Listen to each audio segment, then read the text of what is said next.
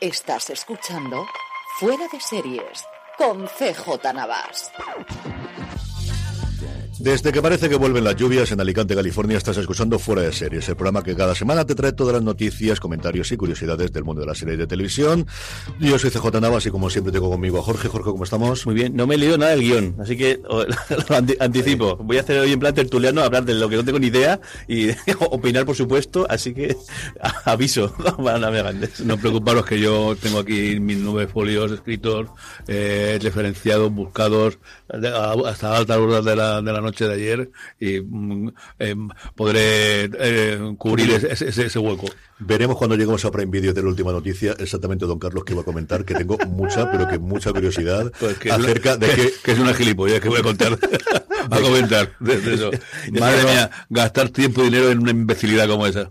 Quiero saber su opinión sobre Wismuchu y exactamente cómo está el mundo de los influencers. En fin, vamos con todo nuestro contenido. Tendremos, como siempre, las noticias de las diferentes plataformas, cancelaciones en nuestra sección guillotina y renovaciones, todos los estrenos de la semana, que son 12, salvo que nos hayan metido uno a última hora, porque esto es peor que la época de la contraprogramación de las cadenas en abierto. Salen estrenos de repente de la nada. No sé si es todavía recuerdo de la pandemia o exactamente qué es lo que está pasando. Vuestros correos y, como siempre, nuestros Power Rankings antes de despedirnos con las recomendaciones de la semana, que son muy múltiples, diversas y conforme amenace el fin de semana, al menos por aquí, por Levante, de Mantita y Sofá, yo creo que pueden ser bastante interesantes. Antes de todo eso, Jorge, empezamos como siempre tristemente con el obituario recordando a gente pues que ha sido muy importante en el mundo del audiovisual en general y una muy cercana que sí que es del cómic, pero al final tenemos que hablar de Carlos Pacheco. Sí, sobre todo una noticia sorprendente. Yo no sabía que, estaba enfermo del que padecía ELA. Sí que vi hace, hace unas semanas que se retiraba del mundo del cómic y más pero sí, ha fallecido más, ha sido, parece que bastante, bastante rápido. Y esta semana es el que ha, fallecido, el, un poco revuelo con, con, la prensa, con el, con el anuncio, pero, pero un pionero, un, al final un, un, pionero, pero que más que no se quedó solamente en ser pionero, sino que es que encima fue una gran, un, referente y un, un tipo eh, muy seguido y muy, muy querido en, en, en, Marvel. El, yo recuerdo muy de pequeño siempre el nombre que se mencionaba cuando se mencionaba el, el sueño de, de poder eh, dibujar para, para, para, Marvel y abrió un poco el camino y es que más fue todo un referente tanto para la gente española como para gente de, en general del, del mundo de la ilustración del, del cómic. Sí, desde luego un gigante de la ilustración, un gigante de cuando era muy complicado esto de hacer las Américas, que a día de hoy es mucho más factible, pues yo que sé, de Walta, un montón de gente que está trabajando ahora recientemente ahí, el caso clarísimo de Salva Spin, que además lo tenemos muy cerquita aquí en Murcia, y, y una enfermedad terrorífica, y como dice Jorge, de verdad, al menos de cuando nos enteramos que, que tristemente padecía ella, ha sido cuestión de, yo creo que no ha llegado un año, o sea, simplemente meses, así que descanse en paz, 60 años tenía el pobre Carlos Pacheco solamente.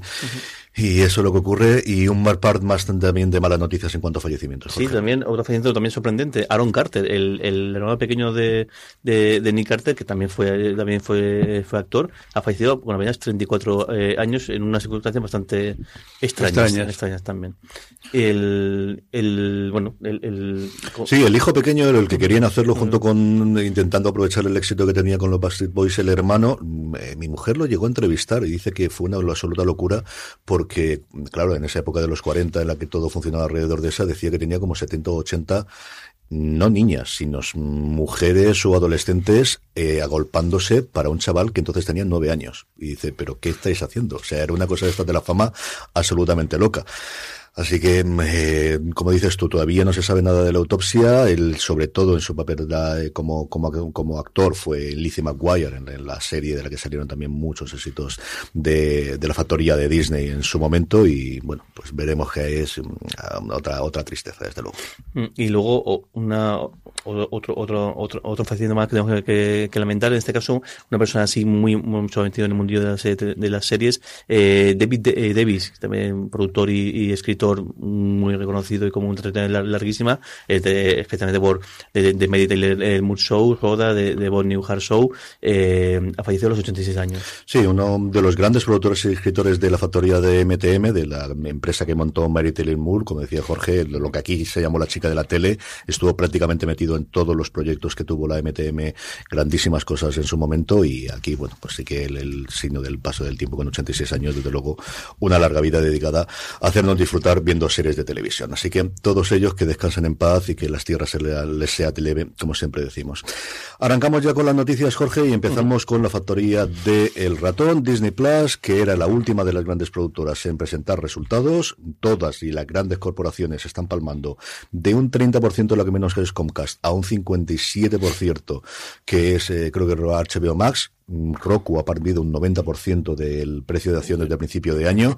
Y como os digo Disney Plus que daba resultados y contaba pues pues que las cosas iban muy bien con las métricas que se utilizaban el año pasado. Lo curioso de esto es el siempre tengo que ponerlo en un poco perspectiva a lo que son las pérdidas, lo que son las expectativas y, al final lo que es la suma total. El caso de Disney Plus, el titular es decir, oye, qué guay, han llegado a 164, 164 millones de, suscriptores en todo el mundo, que es mucho más de lo que tienen. De hecho, ya la primera, la primera o segunda cifra que es dieron. que ellos esperaban tener en 2014 entre 60 y 90 millones. En 2024 esperaban tener entre 60 y 90. Esa fue la tienen ya más del doble. Y claro, eso suena muy bien. Y además, incluso si bajas un poquito y ves que no solamente Disney Plus, sino Disney Plus, Hulu, el otro, el otro versión que tiene SPN Plus, todo funciona muy bien, 200 no sé cuántos millones de espectadores, claro, pero es que luego el balance global es, ¿Disney ganó dinero? Sí, creo que eran 165 millones de dólares, que bueno, que eso, que, que, muy que no lo ganamos todos los días, pero no. Pero es que las pérdidas de Disney Plus son de 1,5, o sea, 1.500 millones de dólares, que imagino que todo esto es, por las producciones que están en preparación, que claro, hasta que salgan, hasta que tengan su salida, pues van a generar Y de hecho, dicen que el plan de empresa es que, es que van a seguir generando pérdidas hasta dentro de hasta 2024, que es cuando empezarán a tener beneficios, con lo cual es que eso, todo hay que coger un poco con perspectiva porque Joder, menuda. Fíjate, el. el, no, no, beneficio. Claro, el, gana 100 y, y, tiene de una pérdida de 1100. Claro, y porque tienes a Disney. De, claro, Disney es un coloso. Claro, cuando hablamos de Disney decimos siempre: están los parques, la parque, aparte de lo que es Disney en general, pues los parques de atracciones, los cruceros, todo, es decir, un, un, un conglomerado de UPA. Eh, que vamos, que en, que en Succession, pues yo creo que más o menos lo que podéis hacer una idea de, de, de, cómo de gordo es esto, y gracias a que tiene ese pulmón aguantan. Pero claro, siempre decimos lo de Netflix, y, el, y al final Netflix es la única que no para de ganar dinero. Siempre ha dinero pero como les ruido las expectativas, pues en el momento que falla expectativa o no es lo que tenían, o, o directamente Wall Street te hace la cruz por lo que, por lo que sea y te machacan, pero lo de Disney esto es fascinante.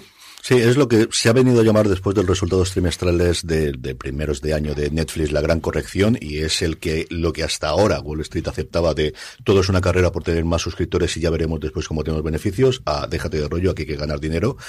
Y como os comentaba, o sea, caía la acción un 13% al día siguiente, tiene un resultado mucho mejor de lo que ellos esperaban porque palmaban 1.500 millones con el streaming y la gente no lo declara y sobre todo la segunda derivada que es el negocio tradicional. Los parques parece que funcionan mejor, pero claro, cuando de repente te cierran los parques en China, pues la cosa es complicada, los cruceros no acaba de estar de todo claro y los canales lineales, que es lo que ellos han sostenido, por un lado ABC, que es propiedad de Disney, como sabéis, y además de Disney Channel, pero sobre todo ESPN, que es el coloso del deporte en Estados Unidos, sigue bajando suscriptores mes a mes, y ESPN era lo más rentable que tenía durante muchos años, era con diferencia la división más rentable que tenía Disney a nivel mundial, no solo en Estados Unidos, sino a nivel mundial. En fin, que hablemos de cosas más entretenidas, como son nuevos proyectos, y este la verdad es que me hace mucha ilusión. Sí, este sí, yo creo más es una cosa que, que, en mente y que han visto ya, el, timing es perfecto. Indiana Jones, quizá la última franquicia que queda un poco por explotar, junto con Marvel y Star Wars, que sabemos que viene, viene, la, la, que será la última película a ver, de momento, con Harrison Ford como, como protagonista, Parece ser que no hay nada confirmado, nada, pero nadie lo desmiente tampoco, que está en preparación una, una, una serie eh, basada en el personaje, no sabemos de qué, de qué manera, ni con qué edad, ni con qué personaje, si es el de Indiana o alguno de sus personajes. No, ya, tiene una serie del joven Indiana Jones. lo curioso es que no es la primera, porque el joven Indiana Jones, en su, de hecho, puedo decir un poco eso que también fue avanzado en su época, porque al final hicieron un spin-off basado, basado, en, basado en, y que además es curioso porque, tocaba, no solamente se centraba en, en, de hecho, la única edad que no tocaba era la edad actual de las películas tenemos un Indiana Jones infante, un Indiana Jones eh, juvenil, Aquí lo que pasa es que en España creo que la cogió en la 3 y la masacró. La, hizo mucha publicidad los dos primeros episodios, el tercero y luego a tomar por saco a la madrugada. Y luego además un, un Jones eh, anciano, que de hecho estaría bien que, igual en esta película, porque lo curioso del anciano es que además tenía, tenía había perdido la visión, la, visión de un ojo y tiene una especie de monóculo, así una, algo para, para, para ver de color negro. Y estaría bien que en la película hicieran un guiño a eso, porque sería como, como unir y, meter dentro del canon el, todo, toda la la serie. Más cositas, Jorge. pues también tenemos eh, anuncio de, en este caso otros proyectos que este ya, ya, lo conocíamos y está confirmado de Acolyte, que no sabemos todavía si será el acólito o la acólita, otra de las series que va a ser en eso eh, eh, Star Wars. Eh, ya tenemos a, parte del, del, elenco, pero ahora ya tenemos algo más de información y sobre todo varios nombres importantes, pero el que más, sin lugar a duda, Carrie Moss, nuestra Trinity en Matrix, se une, al, se une a la serie. Sí, yo le tengo muchísimas ganas a esta serie y después de lo que estoy viendo en Andor, más todavía, porque era la que cuando se presentaron todas más me apetecía, era la que planteaba que iba a ser más oscura, es en la época de la Alta República, antes del acceso del Imperio, una historia de espías y de problemas. Sí que parece que va a haber más Jedis o Jedis porque una de las protagonistas parece ser una Padawan. Yo creo que será la colita, yo creo que va a ser una protagonista femenina. Está creada por la co-creadora de Russian Doll, eh, que también es una cosa que, que, a mí me parece muy interesante. Como os digo, como estoy totalmente dentro, como hacía bueno, yo creo que como nunca ha estado con la Guerra de las Galaxias gracias a Andor, pues toda la cana del mundo. antes lo mencionamos en el coche viendo, viendo para acá, están haciendo con, con, Star Wars lo que parece que han hecho con, han hecho con la serie de Marvel. La serie de Marvel sí son de superhéroes, pero es tenemos una tenemos una, una comedia una, una, una comedia, una comedia, una tenemos, comedia una, tenemos una comedia, tenemos una buddy movie con el caso de, de Falcon y el Sol del invierno, tenemos también el, el, el, una, una sitcom con el caso de, de, de WandaVision, aunque luego cambia, y aquí estamos viendo Star Wars es lo mismo quizá de Mandalorian podemos decir que era como el western, pues lo, más parecido. Eh, Andor es la, el thriller de espías y, y ese lo parece tiene más tintes de, de, de un policíaco, de una serie de, de, investigación, porque parece que son unos crímenes que van a investigar a ver qué tal. Y bueno, están jugando algo de eso. Y bueno, y visto lo de, lo de Andor, es que lo de Andor es, es espectacular. espectacular. Es que es espectacular, sencillamente espectacular. Y mm, es cierto que está intentando poner orden en la parte de las películas, está rumoreándose que está Damon Lindelof, que ya después de, de, para la marcha de perdido, yo creo especialmente después de Watchmen, tiene todos los beneplácitos de, por parte de, cualquiera para poder hacer lo que quiera. Mm, a ver qué ocurre con ello y a ver qué ocurre con la parte de las películas, que lo tonto, lo tonto, llevamos cinco años una película de la Guerra de la Galaxia. Sí, y con cancelaciones de proyectos y todas, todas las del mundo, la trilogía que van a dirigir los responsables de Juego de Tronos, la que iba a hacer la responsable de Wonder Woman, que además hicieron el tráiler aquel en el que hablaba de su padre que era piloto de cazas y ella se subió en un caza, eso está totalmente en el cajón y no tiene pinta de que vaya a salir. Todo, todo, todo absolutamente cancelado. Y lo, una última sobre Disney Plus, en este caso no es una producción propia, pero sí que sabemos, sí que una compra de derechos y es que eh, Rafa, que es el documental que están eh, haciendo sobre Rafa la carrera de tres episodios, lo va a traer aquí a España eh, Disney Plus. Está empezando a rodarse ahora, con lo cual yo imagino que no llegará a finales del año que viene. Bueno, bueno siendo documental Siendo documental igual es más rápido, puede ser que sea para mitad de año, pero sí que es una buena noticia que tengamos, pues eso, el gran documental sobre, sobre el artista total, ¿no? Y alguien sí, muy querido en Italia, pero también en España, que tuvo la presencia. Aquí muchísimo, tuvo mucho tiempo su programa y muy querida. Y dices hola Rafaela y todo el mundo de nuestra generación sabe lo que está diciendo. Y la reina de la pista de baile junto con Ava es, mm. o sea, todo el mundo yo, yo más yo os puedo contar que yo una época que, que trabajé poniendo música, en, en bodas, bautizos y comuniones era, era había, muy demandada ¿no? hay X canciones que da igual que no esté bailando nadie porque lo típico de la gente baila un rato luego se cansa luego se va a la baja luego vuelve tal hay X canciones que son el paquete chocolatero, eh, la de Zorba Grijo y luego cualquiera de Ava y cualquiera de Rafael Carrá. En el momento que tú la pones, aunque no haya nadie en la pista, atónicamente se llena la gente. Y era recurso fácil, pero siempre funcionaba. Don Carlos, seguimos hablando de documentales, este más cercano también a nosotros en HBO Max. HBO Max que presenta dos novedades. La primera, eh, grandota, desde luego, es eh, la presentación el 24 de noviembre en HBO Max de eh, La Sagrada Familia. Aunque el primer son cuatro episodios de una hora, el primer episodio también va a ser emitido el 24 en, en D-Max. Bueno, pues es la serie esperada, codirigida por David Tulova y Jordi Ferterons, sobre la vida de Jordi Pujol y su mujer Marta Fetusola eh, bueno, va a ser, eh, va a contar con personalidades del mundo de la política, del periodismo, de la magistratura que han vivido a lo largo de, estos últimos años con la figura de Jordi Pujol que fue un activista condenado a siete años de cárcel en Consejo de Guerra por, por, eh, por actividades contra el régimen de Franco, fundó eh, revistas, fundó Convergencia Democrática de Cataluña, fundó Banca Catalana. En los años 80 ya se escapó de una investigación que le costó el puesto a los dos fiscales generales que había en, Cataluña gracias a la intervención de Felipe González. Y con posterioridad pues el papel que, que cogió de ser la, la muleta derecha, primero de Felipe González, que prefirió apoyarse en él antes que en la izquierda y posteriormente con José María Aznar, lo convirtió en una figura eh, intocable y mucho más cuando al parecer tenía algunos eh, conocimientos acerca de alguna actividad de un tal Juan Carlos. Eh, eso le, salvó durante mucho tiempo hasta que en el 2014 no tuvo más de medio de confesar que tenía una cuenta secreta en Andorra y eso hundió a toda la familia y bueno, por eso ya a partir de ello lo sabéis, aunque os recuerdo que el juicio no, no ha condenado a ninguno de ellos y aún sigue estando en stand-by. Según David Trueba, la, la saga familiar está salpicada de anécdotas, de incidentes, de episodios y pocos materiales humanos pueden ser más ricos para tratar un tiempo, un país y una ambición. Yo es un documental que si me lo hubiese dicho de quién es la figura política que menos iban a retratar en España era la de Puyol, me sorprendió muchísimo cuando salió y tengo muchísima, pero que muchísima curiosidad, porque al final es de las cosas mucho más que por encima que el emérito, mucho más por encima que cualquier político que hayamos tenido en la transición o posterior, mucho más que cualquier otro, era Puyol. Si me apuras alguno del PNV, que también yo creo que es una cosa toda absolutamente pero yo, pero Arzayus, no, no que recordar que lo que eh, el Comercio de Unión y tal llegan a tener 19, 21 diputados, mientras que el PNV los mejores tiempos tuvo 0, 7, entonces no era, no era tanta... Y aparte del feeling que había... Pues, y el poder que han tenido a nivel global y, expandido, y evidentemente con, la...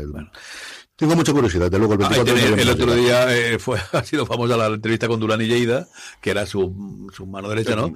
Cuando le preguntó directamente, le preguntaron por el 3%, dijo, si fuese en un juicio que tuviese que declarar la verdad, diría, como estoy en una entrevista, me callo. Sí, señor.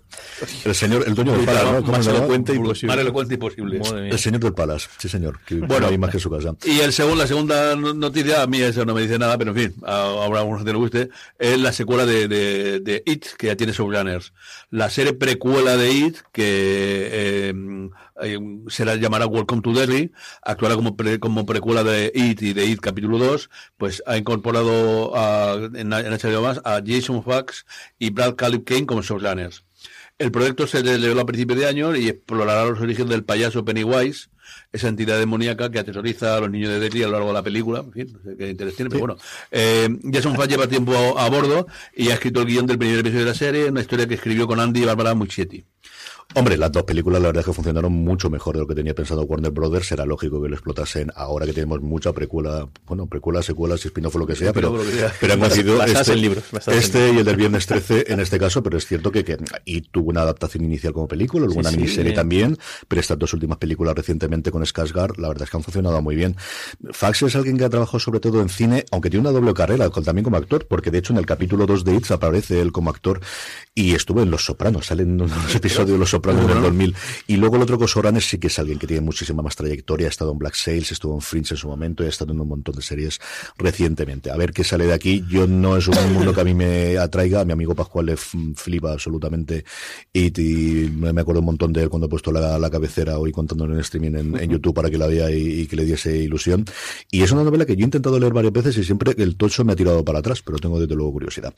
Jorge, hablemos de, de la que se nos va, de Lionsgate Plus, que Mundo Plus nos revela un poquito del por dónde puede salir eh, o cómo puede acabar esta salida de España. Sí, parece ser que, que, al final lo que va a ser su presencia en España se va a mantener hasta más o menos abril de 2023, aunque bueno, esto puede ser, viendo, si de un día para otro pueden cambiar el nombre, de un día para otro pueden anunciar que se, que se, que se van, me temo que de un día para otro también puede ser que, que cierren, eh, que baje de persona por, eh, por, completo. Lo que sigue, la, duda que teníamos era con los estrenos, y es que claro, Lionsgate Plus tiene, se, se nutre de dos, dos partes. Por un lado, las series propias de, de, de, de Lionsgate, en más el caso de Lionsgate de España, que tenía producciones propias, y luego la de la de Starz. En el caso de la serie de Starz, sí que se van a seguir, que se van a, a, seguir emitiendo tal y como estaban previstas. De hecho, la más importante pues será su temporada de Guns on London, que viene ahora a llegar en, diciembre.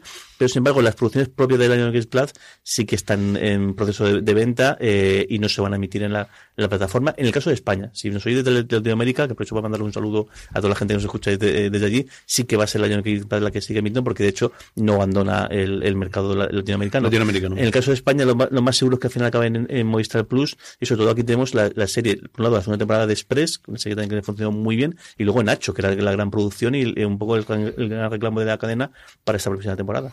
Sí, mucha curiosidad. Yo apuesto desde luego por, por eh, Movistar Plus, salvo que se llegue, como ha ocurrido con The Continental, con la serie precuela, hablando de series precuelas de John Wick, que se ha llegado a un acuerdo internacional para que la compre Amazon Prime Video, excepto en Estados Unidos, Israel y no me acuerdo qué otro país de Oriente Medio. Es una cosa rarísima porque no está Canadá y están esos dos países, no sé dónde me tendrían o qué, qué acuerdos previos se habrían de ese lado. Entonces, yo creo que salvo que haya un acuerdo global, puede dar a cualquier sitio. O sea, que Orange de repente puede tener esto de arranque que tiene cada cuatro años, igual que tuvieron con The y deciden que se la quedan. Pero desde luego mi apuesta sería para Movistar Plus, que, necesita contenido. Y que al final es cierto que hacen mucha producción y están encargando mucho, y ahora contaremos alguna cosa de las que tienen. Mucho... Pero yo creo que no es malo, ya tienen la vía abierta con Start, porque fueron los que compraron Outlander en su momento, que es el gran éxito indudable de Start, que yo no te digo que hubiese salvado la plataforma, pero al final eh, su bandera, esa, la precuela o la serie, el spin-off que se está preparando. Yo, si tuviese que apostar algo a alguien, y Nacho yo entiendo que la intentarán vender rápido porque está terminada. Hombre, que la puedes estrenar dentro de siete meses, pero cierto run run desde luego la profesión había para poder estrenarla y sobre todo de cara a presentarla a premios, que aquí no tenemos los Emmy ni los Globos de Oro, tenemos los Iris, pero por ejemplo los Feroz a la gente le gusta mucho presentar las cosas y esto, y deberían hacerlo antes de final de año. En fin, vamos con, pues, ya con la, especialidad de don Carlos de Noticias Financieras de Mediaset, que está totalmente metido en el Sálvame y su movimiento de horarios. Cuéntame cómo está la cosa en las, en las altas esferas del poder de, de Mediaset. Ahora se acaban de cargar el café para dar, yo qué sé, le está dando por levantando. Bueno, Mediaset ya tiene el reemplazo para Pablo Basile. El Consejo de Administración ha nombrado a dos no una persona, dos, Alejandro Salem y Máximo Mussolini, como Mussolino, perdón, como nuevos consejeros delegados y al mismo tiempo ha otorgado mayor poder a Borja Prado, que va a asumir labores de apoyo y colaboración con la línea editorial de los programas informativos. Bueno, el nombre de Máximo Mussolino ya sonaba con fuerza, es directivo responsable de gestión de operaciones desde 2002, pero lleva, con lo cual lleva 20 años, mm. pero ha, tenido un montón de, de, cargos dentro de la, de, la casa. Ha sido dirección director de control de gestión de televisión, director de operaciones, subdirector general de Mediaset, un montón de cosas, volvió a Italia y ha vuelto aquí. Alessandro Salem eh, cuenta una letra de experiencia en el ámbito editorial y es el actual director general de contenido de Rete Televisión Italiane. Eh, y trabajó en, publicidad en Publitalia 80 y en Publi España, del que fue director general y consejero delegado. Sí, Publi España forma también parte de Mediaset, pero yo creo que al final, desde luego, aquí la, clave es que Borja Prado toma las riendas de cara al año electoral y las relaciones que tenga que tener con Zarzuela, con Zarzuela iba a decir yo, con Moncloa, con la autonómica, con locales, bueno, con Zarzuela también, porque no vamos a engañar. Bueno, hora, es de que, de que arreglen un poco porque llevan 12 meses seguidos eh, siendo los segundos. Es decir, ahora mismo en octubre Antena 3 volvió a liderar con 14,1 y con un 12,3, casi dos puntos por debajo, Telecinco. Solo falta que lo supere Televisión Española, que ya es la serie de este. Y lo de Café con Hora de Mujer es muy curioso porque se ha pegado el leñazo de audiencias allí, pero, ha conseguido que el top 10 de Netflix haya vuelto a ascender en el puesto número 2 esta semana. Es la segunda serie más vista en España en Netflix durante la semana pasada. gracias al éxito que ha tenido la publicidad de Telecinco, pues todo el mundo se ha ido a ver a Netflix, que así podía ver el siguiente episodio o lo que fuese. Y lleva con esta 43 semanas en el top 10 de Netflix, que se dice pronto, ¿eh? 43 semanas. Increíble. Que la gente que le dice gracias a la serie, claro, creo que del 5 está haciendo un capítulo o dos al, al, al día. Empezó con dos, con, dos, yo con uno, uno, y ahora ninguno. es que creo que, es creo que bueno, van así. Dos, van, uno, cero. Creo que en Netflix hay así como 80 capítulos o 60, porque claro, es una telenovela, con lo cual la gente que se engancha dice, bueno, atracón. Claro, puedo mirar todo lo que quiera. No me voy a tirar aquí todas las tardes. Es que esto es también una cosa que, que me saque, es que no todo el mundo tiene la posibilidad de ver todas las tardes una, una, una serie que además eso, que al ser telenovela tienes que un poco, no es un caso cerrado, sino que es la historia que sigue ahí, con lo cual al final... Yo creo que al agotar el método del, del digital y, no poder exprimir el sobre sálvame desde las 8 de la mañana hasta las 12 de la noche, eh, están sonados, no, no, no, no, encuentran nada para por la tarde y no, no la gana la mano. Veremos a ver cómo ocurre la cosa en el futuro y luego la, de pasapalabra. O sea, es que no se habla nada de ello, pero es que el cambio de es que no es que Antena 3 crease un, fenómeno, no, es que lo tenías tú, perdiste el juicio y se lo diste a su competencia. A tu, propia competencia. Que te hace un 22% de ser como mínimo todos los santos días, no las semanas, todos los santos días. Es tremendo. Jorge, vamos con Movistar Plus y hablemos de nuevos proyectos. Sí, pues dos, dos, proyectos. Por un lado, eh, Galgos, una, una serie nueva producción que huele bastante a Succession, además de hecho la, nota de mm. prensa que estamos leyendo tal cual de, de Bertel, lo que dice es que la referencia que tienen es Succession, un drama familiar sobre un grupo empresarial, en este caso más centrado en la parte de alimentación, y aunque luego parece que tiene patas en otro tipo de cosas, eh, que además está rodada entre Madrid, Cantabria y, Bruselas, que bueno, pues va a contar aquí los, eh, los los intrínsecos de, de, de, esta, de, esta, familia y lo bien que se llevan, lo, la alegría que son todos sus encuentros y lo bien que, que tienen Lo bien que celebran todo, lo, todo lo que es lo que es la, eso, la sucesión y también la, la, la, herencia está todo bien encaminado, no, no hay ningún tipo de problema, así que tampoco creo que conten mucho. A ver qué ocurre con ello. Y luego, luego lo comentamos también, el próximo lunes se estrena una cosa rarísima sobre ovnis y tal. ¿Quieres comentarlo? Sí, porque el, es que recuerdo más por una cosa que pasó. Eh, es una serie de documentales de que se llama Humo, que lo que hace es contar un incidente, que una vista, un supuesto incidente ovni que hubo en el año 66, en, Aluche. En, Madrid, en, el barrio de, Aluche, el, el que luego tuvo muchísima, eh, muchísima relevancia y el que más se ha conocido, el que más se ha hablado en, en España. Lo curioso de este documental es que se presentó en Sitges y en Sitges hubo una persona que se cree todo este de humo, montó un ciclo de cagarse en la presentación como diciendo que está faltando de respeto, esto está, esto es un, esto, esto, todo lo que cuentan ahí es verdad, eso ocurrió, él lo sabe, es decir, que no sé si, si todavía estaría preparado, pero pasa que como este mundillo es como es, es posible que de repente esta persona fuera ya a montar el ciclo y, y demás. Y bueno, al final es obviamente un documental sobre lo que ocurrió, sobre toda la gente que además que estuvo ahí, imagino que hay mucha gente también que sacaría partido pero, de aquello. ojo, participa Juan Ramón Lucas, Andrés Aver Asturias, sí, sí, no, no, Rosa María Mateo, Eduardo Bravo, José Montega, Nacho eh, Vigalondo, y luego algunas víctimas como Mercedes Carrasco que, que, que, que, dan una historia que dice de eh, en la que se mezclan sectas, hipnotistas, nazis, experimento control social. Bueno, por, por, la tareza solamente merece la pena verlo. Así que yo, yo, igual cuando vi un poco de noticias, digo, a mí este mundo más tampoco me, me, genera más, más, más, eso, me rechina un poco y más todo que tiene con nadie misterio y todo esto yo me metía para atrás.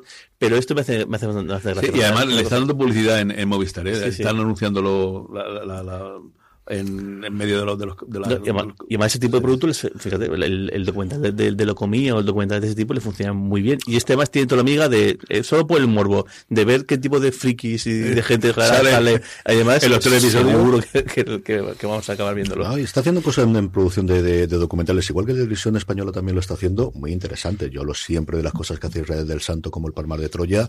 A mí el documental de Lola me parece espectacular. De verdad si no lo habéis visto está es muy bien, está es muy bien. lo mejor que puedes hacer cuando eh, y además cuando tienes eh, tanto a Lolita como a Rosarillo, eh, puede ser complicado que no vayan a hablar de esas cosas o que no cuenten. Yo creo que lo cuentan absolutamente todo. De verdad que, que se abren muchísimo también porque la madre lo contó todo en su momento en el especial de Antena 3. Entonces, es que no se ocultó absolutamente nada. Y tú hablas del de lo comía, que es una absoluta locura desde principio a fin. Y es una eh, cosas eh, maravillosas. Yo tengo muchas ganas de ver, hablando de, estos, el de Antena 3 sobre Tino Casal, que es una persona que yo recuerdo de, juventud y que al final nunca ha tenido tanta la, vida, ni, ni, recuerdo tanto, pero es un cantante que, que, sus canciones siempre me han encantado y tengo ganas de ver qué hace tres media con ellos. Lo apoyó muchísimo la familia. Yo, una compañera que tenía de trabajo, era amiga de la familia Familie. Que, que, que, fue el, quien subvencionó, quien, quien ayudó todo a Tino Casal en, en Asturias. Y luego él hizo mucha producción en cine también, creo recordar, y en cortos, y llevó a otros. Yo creo que la gente de la Vuelta Ciclista España, no recuerdo si fue él el que le hizo la producción de Blanco y Negro, se llamaba, ¿no? El dúo, el de, la primera gran sintonía de, la Vuelta Ciclista. Estoy volviendo loco. Me estoy volviendo loco. Yo creo que lo produjo él, si no recuerdo mal. Vamos con el gigante rojo con Netflix y aquí me, bueno, me explayo, no, pues recoduzco yo un poquito. Por un lado, mm, para sorpresa de absolutamente nadie, doble renovación de las nuevas series, de los nuevos éxitos, habría que decir, de Ryan Murphy para la plataforma. Por un lado, The Watcher o El Vigilante, como queráis, tendrá segunda temporada, aunque se plantease como miniserie. Ya sabéis que las miniseries cuando hay éxitos no existen. Y sobre todo, a partir del exitazo de Dahmer, ya tenía ese nombre extraño que le ponían el monstruo en medio de ese título larguísimo. Bueno, pues Netflix ha decidido que Monstruo va a ser su nueva franquicia para contar historias similares a la de Dahmer, algo en lo que Ryan Murphy está especializado con Sudamérica eh, mm, guion bajo Stories, Horror Stories, Crime Story, dos más que tiene prendidas a día de hoy, una de Love Story y otra también con deportes, evidentemente Feud, y todo esto se produce a apenas cuatro meses vista de que caduque o de que venza el acuerdo de cinco años por 300 millones de dólares que firmaron entre el creador y la plataforma que fue el revolucionario o fue el punto de partida para esos contratos millonarios que hubo por creadores. Yo hace, bueno, yo, yo y la industria hace dos o tres meses apuntaba todo a que Ryan Murphy volvería al redil de lo que ahora es Disney, que salió de FX en su momento. ahora no está nada claro. Que hice, hice, bromas sobre, hice un símil entre, entre, Ryan Murphy y Gareth Bale, porque más o menos era la, situación que tenían, y mira, al final ya tengo que, aprovecho, y esto seguramente me la, me la envaino porque increíble lo que, cómo da la vuelta en el último momento ese tipo. O bien se mantiene por independiente y le sigue vendiendo, porque mientras tenía este acuerdo en exclusiva con Netflix, las temporadas en FX, una detrás de otra, han seguido saliendo. Por otro lado, Netflix sigue buscando franquicias y en este caso adaptando un videojuego, en este caso de Xbox, Gears of War, uno de los más populares, una de las franquicias más populares de la eh, consola de Microsoft, que tendrá por un lado como una película originalmente, entendemos que de alto presupuesto, y luego una serie de animación adulta que también es un mundo en el que Netflix, ahora que además HBO está saliendo un poquito del, de ese mundo, se está metiendo muy en serio. Y por último, bueno, pues la tercera cosa que nunca tocaría Netflix, lo contaba yo en streaming, Netflix hace un año decía que jamás tendría anuncios, tenía una segunda que era no vamos a complicarle la vida a la gente con el tema de, la contra, de las contraseñas compartidas, sabemos que eso se produce y lo aceptamos, esas dos ya han caído y ya tenemos mm, para cambiarlas. Y la tercera siempre es no haremos cosas en directo. Y efectivamente deporte en directo. No quiere decir que no hacemos deporte porque tienen documentales. Internacionalmente compraron el del documental en su momento del último baile de Michael Jordan, de Michael Jordan, que originalmente era de SP en Estados Unidos, que funcionó muy muy bien a nivel mundial, han tenido, bueno, pues el documental que tienen sobre la Fórmula 1, que ha revolucionado el, el, deporte en Estados Unidos y ha tenido de repente una pasión que no existía, yo creo, de los años 50, y ha apuntado a los rumores de que había estado intentando comprar dos cosas. Por un lado, alguna cosa de tenis, hablando, yo entiendo que ninguno de los grandes, de los cuatro grandes, donde sí está haciendo un documental, se está haciendo un documental sobre toda esa parte, pero quería comprar los derechos de emisión de algunos, pues no sé si alguno americano o lo que fuese, y por otro lado, una cosa que me fascinaba que era la Liga Mundial de Surf, de, se ve que las películas o los documentales de sur se ven mucho en la plataforma y decidieron entrar. Y una cosa muy reciente, que no es deporte en directo, pero sí es directo, han anunciado que van a hacer el primer eh, programa en directo, que es un especial de stand-up de Chris Rock, que es de las cinco personas que mayor audiencia pueden tener en esto. Y si es un primer paso, yo creo, para probar cómo le funciona su streaming, porque al final, y Jorge sabe mucho más que yo de esto, pero no es lo mismo que tú tengas un streaming para mm, llamar a un archivo que tienes que una cosa que se esté metiendo en directo a ver cómo te funcionan los servidores. Bueno, final eh, funcionamos igual porque, de hecho, en la interna funciona con, en, con algo parecido a, a, BitTorrent. O sea, el, mecanismo y demás funciona de, esa manera. De todas maneras, te aguanta. Recuerdo en su momento, yo creo la verdad es que dije, esto, esto funciona de, verdad bien. Fue con YouTube, cuando hicieron aquel rollo de, de, Red Bull, el tipo este que mandaron al espacio y lo dejaron caer, que no sé qué burrada de, gente que estaba viéndolo a la vez, y aquí ya aguantó como, como un campeón. Y de hecho, el quizá en el mundo de series y demás vemos cifras tal, pero los esto es espectacular, eso en los, en los esports, en los deportes electrónicos. De hecho, hace poco, no, no estoy muy metido en el mundillo, pero sí que la noticia esta me llama la atención. Y hace poco ha habido un campeonato, no me acuerdo de qué videojuego, y estás hablando de millones de espectadores, se realizando con la, con lo que, con lo con, con la, con la, con la Super Bowl en, en analógico, o sea, en lo que es la. 70 millones creo que había, lo que no sé si es simultáneamente o a lo largo de todo el fin de semana, no me acuerdo si de League of Legends. Sí, que capacidad hay, hay para aguantar. Y además eso, en el caso del, del tú no estás viendo el, directo de verdad. De hecho nos pasa el, el a más de uno y más de una nos pasa que estás viendo el fútbol en, digital y hay un vecino que te grita, que te, te hace spoiler el gol o te llega el aviso al móvil antes de que, te, lo que realmente tú estás viendo es eh, una carga en, el en un buffer y de hecho y, el mecanismo del, del torre lo que hace es que tú estás, a la vez que estás viendo, estás compartiendo con otra gente, con lo cual se libera la carga y hace que eso, que eso funcione. De todas maneras, esta gente está más que preparada para que esto aguante. Carlos, vamos rápidamente con Prime Video porque nos quedan 25 minutos y nos queda medio programa todavía. Bueno, pues rapidísimo. Venga, Prime Video, la primera noticia. Eh, ha anunciado el inicio del rodaje de Cita en Barcelona. Eh, va a ser dirigida por Pau Freixas y los personajes, bueno, pues va a ser un, un, formato en el que mediante una cita romántica en la ciudad condal visitando lugares icónicos como la Sagrada Familia, el puerto, la Rambla, pues eh, dos personas mm, buscan amor, sexo, o simplemente alguien que se deja la soledad.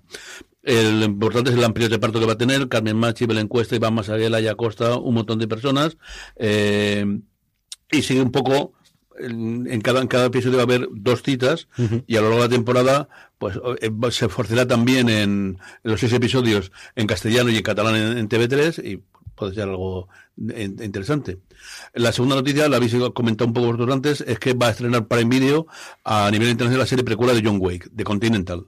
Eh, la nueva serie eh, se estará disponible para todo el miembro de Prime Video, excepto en Estados Unidos, Medio Oriente entero e Israel. Sí, eso es lo que recordaba yo. Aquí la gran curiosidad es la vuelta de Mel Gibson, que lo contrataron. Es una serie que ha dado un montón de vueltas, que originalmente iba a serie, luego miniserie. Yo, Mark Bernardin, al que yo escucho con, Kevin Smith todas las semanas en su programa, ahora menos porque Kevin Smith está de turné con la, con la Clerks 3, cuenta... Mm, cuentan menos, pero se deduce de que la cosa estuvo complicada de lo que podían utilizar ahí o dejaban de utilizar, pero no deja de ser John Wick y de cara al estreno de la cuarta temporada, que por cierto su tráiler salía esta semana. Sí, dice además que las películas han recaudado 600 millones de dólares en todo el mundo. Y lo ¿eh? merecen. Y cada una ha superado a la antecesora. Yo los vi en, Yo creo que la primera es una grandísima película, las otras son buenas secuelas. Yo la tercera la vi en, Inglaterra, además saliendo de un partido. Y se estrenará el 24 de marzo del 2023. Bueno, luego Prime Video va a estrenar el 30 de noviembre Alexia Labor Omnia Vincit, pues sobre, evidentemente, sobre Alexia Putellas, sobre la galardonadísima capitana del fútbol eh, Club Barcelona de la selección española, eh, en tres episodios, se va a estrenar en exclusiva en Prime Video en España, Portugal, Latinoamérica, exceptuando México y Brasil. Ha sido la ganadora del Balón de Oro 2002 y una pionera, bueno, que va a ir, eh, va a contar con eh, gente además como Lewandowski, Xavi Hernández, Ansu Fati y otra gente todo el mundo. Una producción que se dirigirá Joana Pardos. Y lo último, malgasta el dinero para Invidio en una tontería sobre una docuserie sobre influencers, no sé qué tiene que ver. Eh, dice que el creador de contenido, Luke Loren, no sé quién lo logrará, va a estrenar una serie en la que eh, eh, con cuatro episodios acompaña a unos tipos que yo no sé ni quiénes son y que dice que tienen millones de, bueno, allá ellos con su felicidad, los followers y tal, y que, les aprovecha. La serie se llama Influencers, sobrevivir a las redes, al menos que tengáis eso claro. ¿Y quién está? Pues está Ed está Carolina Iglesias, está Marta Lozano, está Wismichu, como os decía antes, está Lala Chus, es decir, todos esos nombres que no tiene Loren, eh, que Don Carlos no aclara, pues ahí hay unos cuantos, como 14 o 15 de los más importantes de las distintas redes en España, pero tiene que darla a él, que queréis que os diga. Esto es lo que hay. Jorge, vamos con la sección guillotina con la renovación. Súper rápido. La, guillotina, lo seguimos a principio de semana. Westworld. Eh, cancelado un poco, aunque se, esperaba la cosa, pero de la noche a mañana, liquidada después de cuatro temporadas, se queda la historia un poquito en el aire. La curiosidad, además, que comentabas tú en streaming y comentamos en el newsletter, de que los actores van a cobrar como si hubiesen jugado la quinta temporada, porque han tardado muchísimo tiempo en, en, que llegue esta cancelación. Y bueno, el, esperable, porque los creadores, tanto Jonathan Nola como Lisa Joy, estaban haciendo cosas para, para Envidio, y bueno, una serie carísima en, su producción, que no, no paró de, crecer su presupuesto, y que su audiencia pues no, no, no acompañado. Estaba llamada a ser la gran sucesora de Juego de Tronos, pero al final, sobre todo lo comparas, lo contamos en la newsletter, comparas con, con del Dragón y es que es terrible la comparativa. Candidal Row, otra serie que está un poco, un poco maldita, el, que también aspiraba a, apuntar muy alto, va a terminarse con, con su nueva temporada, una, una, segunda temporada que ha tardado así como dos años y medio en poder rodarla, porque le pilló la, pilló la, la pandemia, luego pilló también la paternidad de, Orlando Bloom, y bueno, ya, una cosa también que, que él decidió, decidió para toda su agenda durante, durante ese, periodo. Y bueno, al final eh, cierra una temporada de esta fantasía em, con, cara, con cara de Levine, ¿no? Con, cara de Levine y el estreno el 17 de febrero. y luego Million Little Things, una serie que un poco eh, sigue la estela de, la, de la, temática de DC Sass, en este caso un grupo de amigos más que una familia. Lo que no sé, creo que en, creo que en España no se ha llegado a emitir todavía. Yo creo que nunca lo han llegado a tener ahí. El detonante es el fallecimiento de uno del, del grupo de amigos que se habían hecho, creo recordar, de la universidad y a partir de ahí es una historia muy lacrimógena, como dices tú. Yo he visto algún episodio porque a mi mujer sí que le gusta muchísimo y a mí no me ha desagradado. Cinco temporadas y además de eso el elenco ha hecho un vídeo eh, eh, anunciando el, el, final. La verdad es que es bastante elegante comparado con lo que suele, se suele hacer. Ellos mismos dan las gracias y bueno. Sí, yo creo que eso lo están cuidando cada día más todas las cadenas. Yo creo que está muy bien. Está, no cuesta nada y creo que queda bastante elegante de cara a los, a, los fans. Y luego renovaciones, para compensar un poquito. Eh, la Emperatriz, la, serie Alemania, alemana que podemos ver ahora mismo en, en Netflix, basada en la vida de, de, de Sisi Emperatriz, que yo creo que también empezó, no sé si empezaba a ser miniserie o más, y que bueno, parece que ha funcionado muy, muy, muy bien, así que tendrás una temporada. Y también eh, Apple ha renovado, como si, viene siendo habitual en, Apple, para una segunda temporada, Bad Sisters, otra que yo también creo que, estaba pensada para ser eh, miniserie, o aquí que se, tradujo como, se ha traducido como Hermanas, Hermanas hasta la muerte, ¿no? hermanas hasta la muerte. Hermanas hasta la muerte. También tendrá segunda temporada. Parece que ha funcionado muy bien tanto en crítica como en público, así que el Apple sigue siendo el happy place de, las plataformas. Por ahora sí, lo que era Netflix hace cinco años, desde luego. Vamos ya entonces con los estrenos de la semana rápidamente. Empezamos el lunes 14, don Carlos, con Humo, la que contaba antes Jorge, de avistamientos, de ovnis, de cosas que no sé si quieres aportar algo más. No, eso es lo que comentáis vosotros. Es decir, bueno, lo único decir que va a estar dirigida por Laura de Posa y Javier Olivera. Eh, hemos ya comentado que está basada en un hecho que tuvo lugar en Aluche en, el año 66 y en tres documentales va a explicar la repercusión que tuvo en los medios nacionales e internacionales eh, eh, este fenómeno. Un relato apasionante sobre seres de otro planeta, cultura pop, medio de comunicación, historia de televisión, dice la promo del canal. El martes 15, Jorge, es martes como siempre, así que día del filming. Del, esto del filming, este tiene, muy buena pinta. Eh, que son un poco las siglas del, del, del, nombre de unos almacenes de lujo que existían en Berlín en los años 20, en la previa al, pues al, acceso del, nazismo, y bueno, la historia del Berlín de aquella época, mitad en estos almacenes, mitad también en una discoteca, parece muy conocida, el, Dorado, y bueno, eso, de, eso seguro que le un, vistazo. Miércoles 16 tenemos tres estrenos, don Carlos. Sí, tenemos Alguien está mintiendo en Netflix la segunda temporada. Eh, alguien entra en, el nuevo grupo, mientras los más buscados, eh, y encuentran una misteriosa figura que sabe exactamente lo que hicieron. Eh, luego una precuela navideña, Vaya Familia Klaus, de, de Disney Plus, tres décadas trabajando como Santa Claus, pues Scott Calvin, eh, con Tim Allen en la vuelta de su famoso papel, empieza ya a flaquear.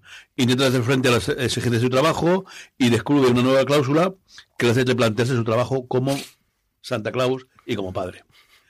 Y eh, el último estreno del miércoles, también en Disney Plus, Tell Me Lies. Eh, sigue una relación a lo largo de ocho años eh, Lucy Albright y Stephen DeMarco se conocen en la universidad, justo en la edad en la que selecciones aparentemente mundanas eh, conducen a consecuencias irrevocables. Su relación comienza con un romance típico de campus, pero rápidamente cae en un enredo que alterará permanentemente la vida suya y la de los que les rodean. Esta la vas a ver tú sí o sí, ¿no? No creo. Esta ya sabía yo. Jueves 17, Jorge, con cuatro, ni más ni menos, cuatro estrenos. Estrenos en tres cadenas distintas. Por un lado, HBO Max estrena la segunda temporada de La vida sexual universitaria, que creo que es una serie que les ha funcionado muy, muy, muy bien y que ha tenido muy, muy buena crítica. Yo esta no la he visto y mira que varias veces he estado tentado de, de, empezar a verla y me, me la han recomendado muchas veces. En AMC Plus, eh, eh, Blas, tenemos el estreno de eh, la segunda temporada de, Blue Moon y luego en Netflix dos estrenos. Por un lado, la tercera temporada y última de Muertos para mí y luego, quizá el más esperado, 1999, la nueva serie de los creadores de, de, Dark, que bueno, que, fue un auténtico pelotazo en, Netflix y esta pues intentarán repetir éxito. Con un reparto internacional en un buque en el que pasan cosas muy raras y que salvan, es la primera serie que se ha rodado con un volume, con este, bueno, pues el nuevo escenario que se utilizó a partir de The Mandalorian con todos los LED y que han montado uno Netflix en Alemania y es la primera serie de Netflix en el que lo he intentado. Yo Dark la seguí muy poquito, pero esta tengo mucha curiosidad por ahí. El representante español, por cierto, es Miguel Bernardo, que aparece hablando en inglés y en español en varios de los, de los trailers. Don Carlos, viernes 18, cuatro series.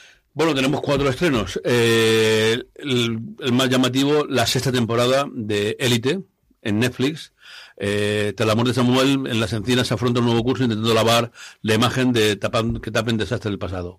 El conflicto en las aulas es, sin embargo, ya algo con natural.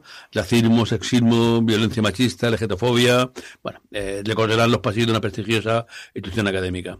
Eh, el elenco se va a renovar con la incorporación de Ander Puig, de Carmen Alufat, Álvaro de Juana, Ana Oquesa y Alex Pastrana. Muy bien, magnífico. Eh, acompañado con la temporada número 13 de Invenimiento de Prime Video de la que se avecina. Después de ser víctimas de una injusta expropiación, los vecinos del Mirador de Monteminar se disponen a vivir una nueva vida en un centro en un centro inmueble que está situado en la calle Contubernes 49, con nuevos vecinos, nueva presidenta y nuevo sentido del humor. El 18 de noviembre se van a estrenar los tres primeros episodios y luego llegará por semana cada viernes. En Movistar Plus, la segunda temporada de Moonshine. Después de salvar el tesoro del cierre, los hermanos Finn se enfrentan a pequeños problemillas de impuestos con los que no contaban.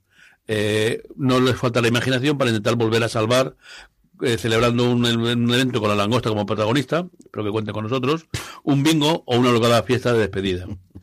Y en Netflix también, Supreme eh, dos grandes eh, adolescentes, perdón, dos grandes eh, actrices de aquí que narran el nacimiento y el ascenso del hip hop francés, cosa que ya veis lo que me interesa a mí. Sí, señor, la que se avecina, el cambio es fundamentalmente porque no podían utilizar los platos y los decorados y Contubernio es el nombre de la empresa que montaron los hermanos Caballero, los productores, los creadores de la serie y han decidido darle ese nombre a la, a la calle donde estará el nuevo edificio. Nada, nos queda mm, repasar los correos, los Power Rankings, las noticias en cuestión de 15 minutos, así que una pequeña apuesta, una pequeña pausa, perdonadme, y volvemos enseguida. En fuera de series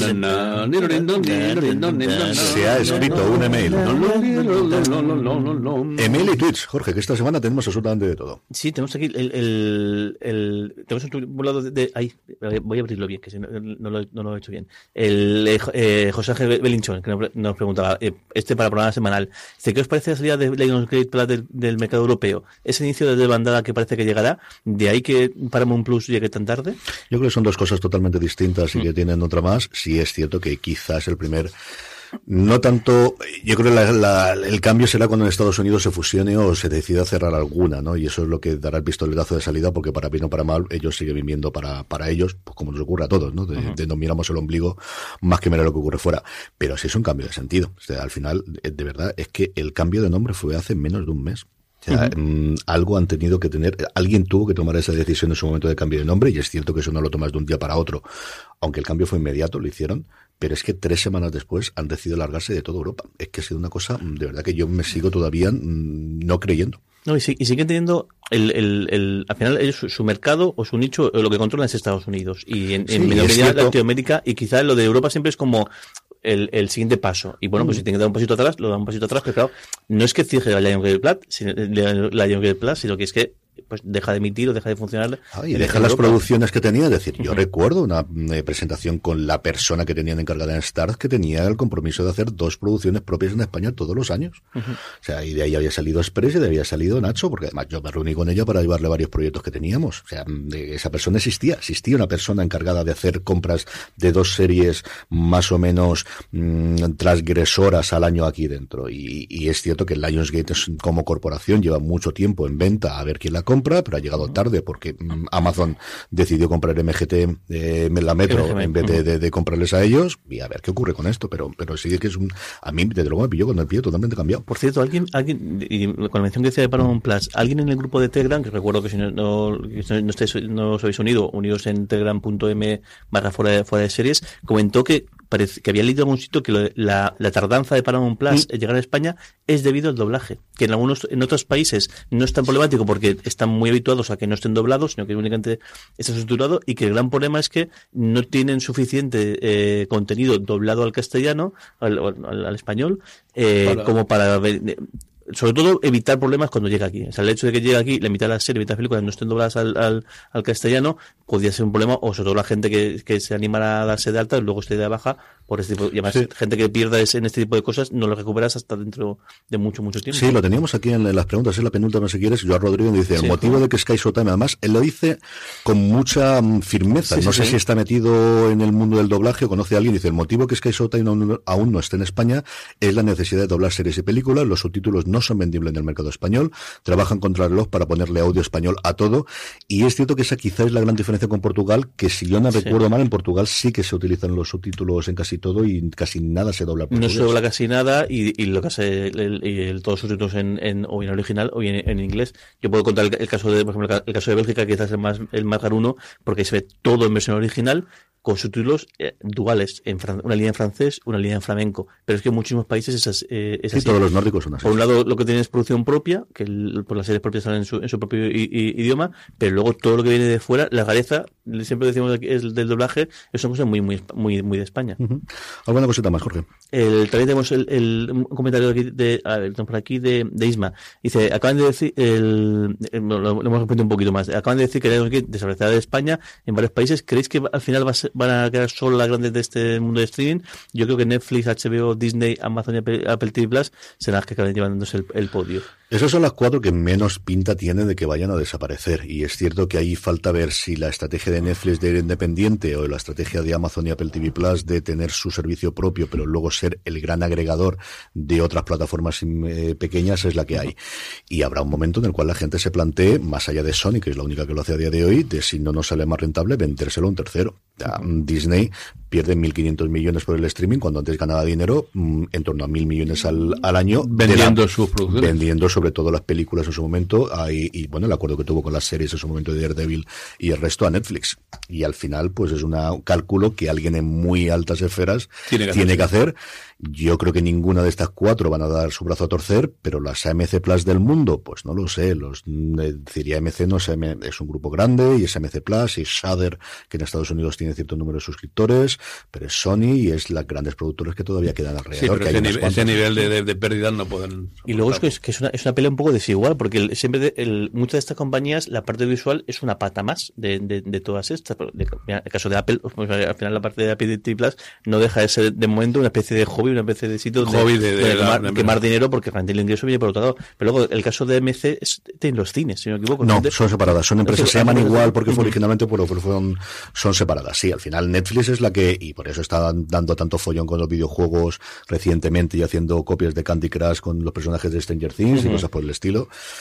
Mm, y a ver si se mete en la parte del deporte en directo, pero es cierto que es la única que vive directamente hasta ahora de los suscriptores y dentro de la de los suscriptores y de los anuncios. Y no hemos comentado Amazon, pero Amazon ha, perdido mil, un trillón de dólares, que son mil millones de... Mil, eh, eh, millones, no, eh, serían un trillón de dólares. Un trillón de dólares es un billón. Es un billón, un billón nuestro de valoración en bolsa. Es decir, que, que es que hay muchísimo movimiento y demás, y ya veremos el, el, este tipo de cosas se siguen apostando o demás. Pero bueno, tipos revueltos seguro que lo curioso es que, todo el mundo veía a Netflix como la que más tocada está y al final va a ser la que menos tocada ha, acaba siendo o, la que más rápido ha salido del, del, del lío.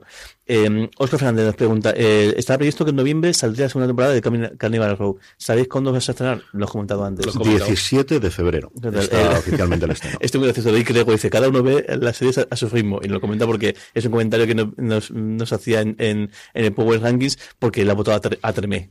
Que bueno nunca es tarde como en, en, en tiene una cuña muy graciosa además con esto. Aprovecho para un, un abrazo grande a, a, que ha empezado hace poco su nueva temporada. Eh, nunca es tarde si la serie es, buena, pues eh, así tal cual. Vamos ya con los Power Rankings, que si no nos da tiempo ni esto la recomendación de las series, que nos quedan siete minutitos. Unos Power Rankings que hacemos, como bien decía Jorge, a través de una pequeña encuesta que colgamos todas las semanas en foradeseries.com. La forma más sencilla de que no se os olvide votar, sabéis, eh, que es uniros a nuestro grupo de Telegram, telegram.me barra fuera de series, donde además de poder hablar con más de 1.500 personas todos los santos días sobre series de televisión, pues os avisamos repetidamente para que votéis. Unos Power Rankings con solo una entrada, pero sin mucho movimiento incluido en la cabeza. Empezamos por el puesto número 10, hablábamos antes de ella, por su renovación por una segunda temporada. Hermanas hasta la muerte, o Bad Sisters, la serie de Apple TV Plus, que aguanta todavía, eso sí, cayendo cuatro puestos con respecto a la semana anterior entran los jóvenes eh, jugadores de bolsa de Londres eh, del, del, año 2008. Industry entra al puesto número 9. Aquí con Carlos haciendo lobby y con la gente del grupo de Telegram haciendo lobby a tope con, la segunda temporada. Solo queda un episodio de emitirse aquí en España y que yo ya he visto y no voy a contar nada. La semana que viene ya hablaré más de ella cuando ya se ha emitido completamente en España, pero qué segunda temporada se están marcando. El cuento de la criada que además ha cerrado a su, su, su última su, última temporada, que es la penúltima, que habrá una, una nueva, eh, sube dos, pues, dos peldaños, otra posición para el cuento de HBO Max. Dos también son los que sube García, la otra producción de HBO Max, un HBO Max que ocupa cinco de los diez puestos del Power Rankings de esta semana. En el siete, como os digo, la adaptación del cómic García. En el 6, subiendo un puesto, llegan las chicas católicas de Deadly Girls en una Irlanda del Norte movidita. Quinta posición para The Peripheral, que también es cada tres posiciones, la serie de Prime Video basada en, en la novela de William Gibson, que me está gustando mucho, mucho y cae por primera vez desde que se estrenó La Casa del Dragón. Los dragones retroceden hasta el puesto número 4, dejándose tres, dejando el podio, como os digo, desde que se estrenó en su momento. Bueno, pues otra producción de HBO Max. Bueno, pues cambiar Hawaii por Sicilia le ha venido muy bien a The Wild Lotus, que ha subido tres puestos ocupando ahora el puesto número 3. Y segunda posición para The Good Fight, la única que se mantiene en posición, que si no me equivoco... Eh, esta semana ha concluido. Esta semana ha, concluido la serie ya, por fin. Anoche se pudo ver en Movistar Plus. Eh, digo anoche porque estamos hablando eh, viernes, que siempre me, se me olvida decirlo. ya se puede ver el último episodio en Movistar Plus. Y en el puesto número uno, como amenazaba desde hace varias semanas, y yo creo que todos estamos encantados con ellas, Andor sube dos puestos, se queda en el uno, nos quedan dos episodios solamente. Qué barbaridad de serie, qué maravilla de serie. No solo, de verdad, yo sabéis que Star Trek me como absolutamente todo, incluido la segunda temporada de Picard. No, no hace falta. Tenéis que verla. Si os gusta un poquito la ciencia ficción, pero os gustan las buenas series, es que es mm, espectacular lo que están haciendo a falta de dos episodios para que concluya esta segunda esta primera temporada y ya están empezando a preparar el rodaje de la segunda. Andor, como os digo, la serie de Disney Plus ocupa el puesto y merecidísimamente el puesto de honor de nuestros Power Rankings de esta semana. Y vamos con la recomendación de Don Carlos. Pues tengo tres o cuatro cosas sueltas. De, eh, cualquiera de los FBI que están estrenando ahora, menos el internacional, que es un bodrio total y absoluto. Por cierto, no sé qué hace el FBI internacional cuando el FBI creo que no puede actuar fuera de. hace una serie. hace, una, serie, ya está. Bueno, tampoco la hacía dentro del fíjate, si pero, desde luego el FBI normal tiene un actorazo impresionante que es el, el, este es muy bueno y ha vuelto eh, Dylan McDermott con el FBI que a mí es un actor que, que, me encanta entonces por eso tal luego una serie francesa que me está gustando mucho Espiral. La vi en, AMC eh, flojilla. Pero bueno es una, un, un rollo ahí entre un, esas, cosas tan raras que tiene la justicia francesa el fiscal un juez un delincuente está entretenida eh, una gamberlada, que es el camino de Santiago by Julius, en Canal Cocina, que eh, lo hago para ver si me invitan a, ver algún, algún episodio, que eh, eh estos programas en los que un tío disfruta como un cerdo, me, me cabría en cantidad, pero bueno, me llama la atención. Y luego aprovechar, aprovechar cualquier, esta semana ha sido terrible, bueno, y habrá mucho más, en National Geographic, en, en Historia, cualquier cosa sobre Tutankamón, a la que se celebra el centenario de la apertura de la tumba, es un, documental siempre muy interesante. Señor, ellas, ahí he estado yo, yo he estado dentro. Y no vale la pena pero puedes decir después que has estado dentro. A mí me hace porque he hecho la apertura de la tumba, que es la, la, manera elegante de decir que, que, allí. Eh, reventaron la tumba aquella manera. Y... Es un cuartucho, de verdad. O sea, la emisora donde estamos ahora es más grande que la tumba. El duró dos pelas. Cuando miras... Pero el, nada más es decir, ¿qué ves? Veo maravillas. es decir, estás en historia, desde luego. Pero la comparación... y hay varios sitios, creo, en Internet donde puedes hacer una visita virtual a la el Valle de los Reyes es una cosa absolutamente imprescindible de ver una vez en la vida, especialmente la, la S7 primero, la de Ramsés segunda, la de Ramsés tercero, incluso las antiguas que están arriba de la montaña. Pero el Valle, de Reinas también. de las Reinas también, hijas Jesús. Jorge, que no te dejo tiempo para la recomendación, si no vas por Egipto. No, en Egipto. Y además, recuerdo en Egipto la, la sensación de decir, es que entre esto y esto que ves aquí, han pasado 3.000 años. Esa, sensación de que nosotros tenemos conciencia de a lo mejor 2.000 años de historia, podemos decir, de, de, época romana, griega y medievo, y ellos tenían conciencia de... de o sea, es, algo que te ponen los pelos de punta y cuando me di cuenta de eso, me impresionó muchísimo. Rápido, eh, Reboot, me, me, está encantando. Me han cogido el, el, el, tono. mío me, me, parecía que era difícil, pero qué guay. La parte de los guionistas, de cómo, cómo conjugan los, los, veteranos con los, con los nuevos, y luego todos los, los protagonistas son muy divertidos. Y luego el cuento La Criada, que estoy, estoy, me quedan dos por ver y me está maravillando esa última temporada. Yo, igual de rápido, The Crown me era fácil, ¿no? O sea, sabía que iba a recomendarla sí o sí, a mí me sigue encantando, me sigue pareciendo la mejor producción que tiene Netflix junto con mi añorada Boya Horseman, y es una absoluta y total delicia. Mm, y la otra, Selena Gómez, Mi mente y yo, el documental que ha hecho Selena Gómez para Apple TV Plus, en el que cuenta cosas que yo pensaba que nadie iba a contar en público, está muy bien. Lo pude ver el fin de semana pasado, luego en una entrevista extensa en el canal de YouTube de, de, Apple TV Plus para que podáis verlo. Pero si estáis buscando algo y sois relativamente fans de Selena Gómez, yo creo que vale la pena que lo veáis. Y con esto vamos a pasar a despedirnos.